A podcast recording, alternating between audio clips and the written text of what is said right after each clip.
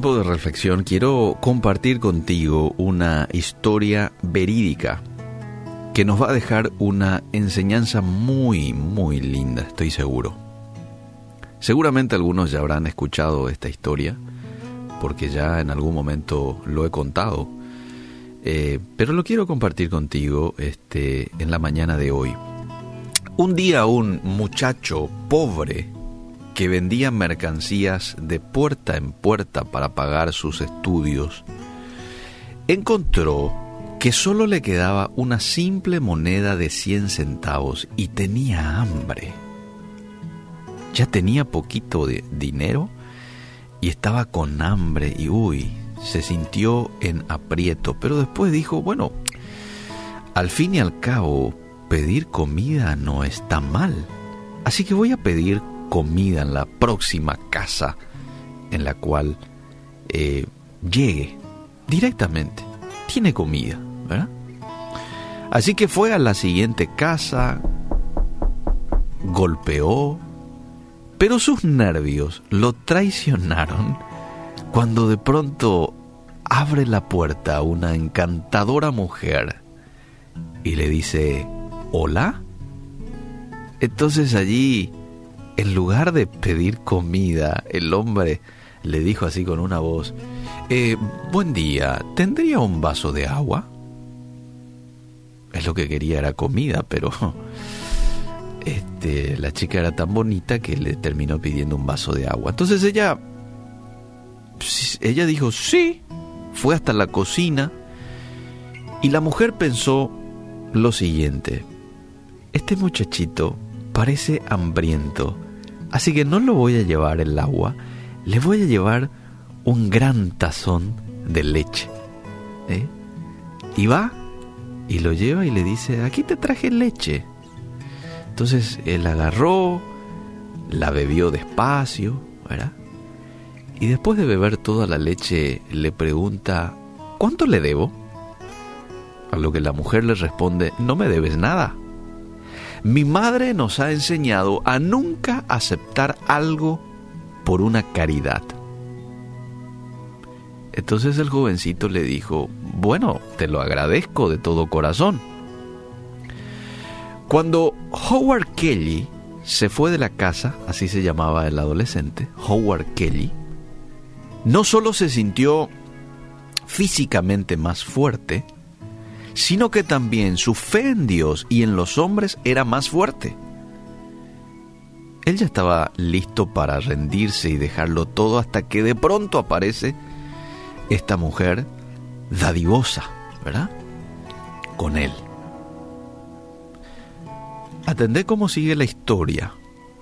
Años después, esa joven enfermó gravemente entonces fue al hospital local del pueblo.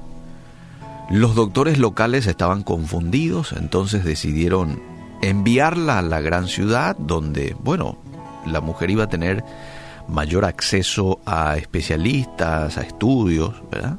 Así que lo enviaron a la ciudad, en donde llamaron a especialistas para estudiar su rara enfermedad.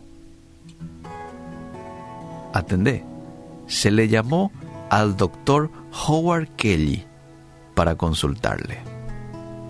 Cuando el doctor oyó el nombre del pueblo de donde ella vino, una extraña luz llenó sus ojos.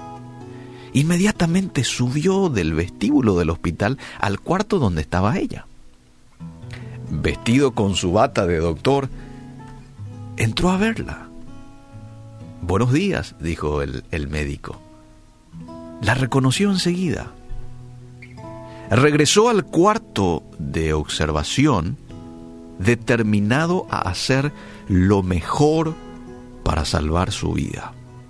Dice que este médico, hoy ya médico, eh, desde ese día prestó especial atención al caso de esta mujer. Bueno, ¿cómo sigue la historia?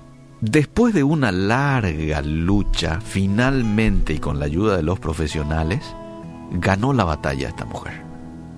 Se curó. Entonces va al doctor Kelly pidió a la oficina de administración del hospital, yo quiero que me envíen la factura total de los gastos para aprobar, dijo el doctor Kelly. Entonces, bueno, este, le enviaron desde administración, le enviaron a la oficina del doctor, él revisa, y entonces escribió algo en el borde y envió la factura al cuarto de la paciente. Uy, ¿qué escribió? Ella temía abrirla cuando le llegó, de hecho, su, su, ¿cómo diríamos? Su factura. Temió abrirle porque, bueno, sabía que le iba a tomar el resto de su vida para pagar todos los gastos. Finalmente, con este valentía, logró abrirla. Y algo llamó su atención de esta mujer en el borde de la factura. Así que va hasta ahí y leyó estas palabras. Atendé, leyó estas palabras.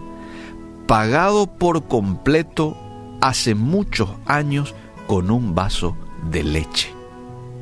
Firmado Dr. Howard Kelly.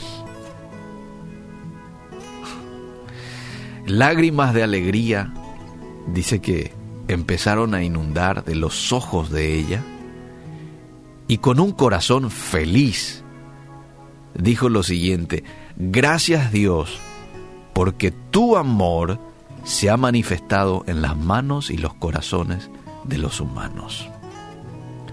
Qué tremenda historia de algo que ocurrió en algún momento con una mujer que no tuvo impedimentos en un momento especial para ser solidaria, para demostrarse solidaria con una persona que necesitaba.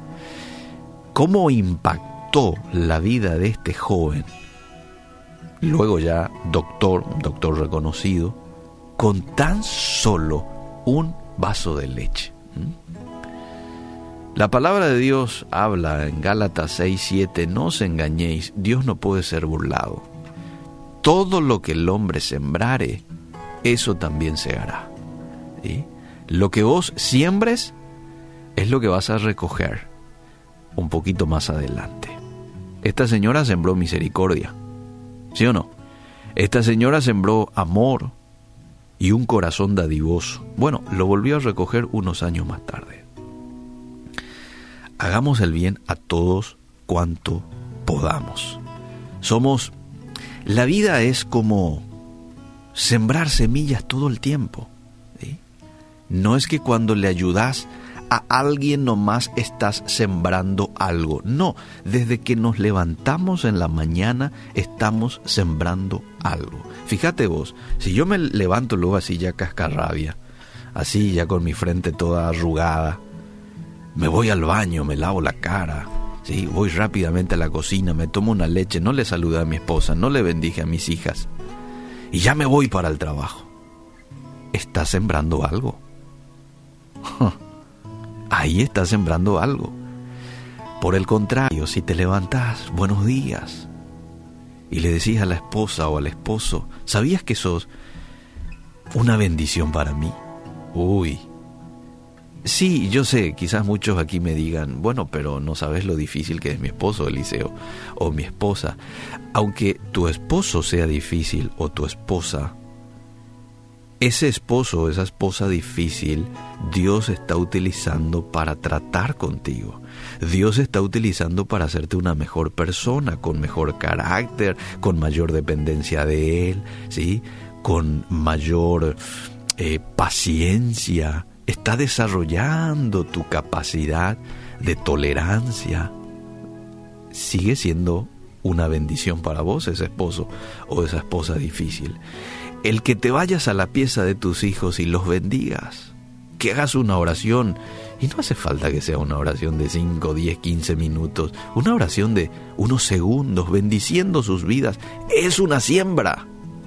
Ya algo está sembrando.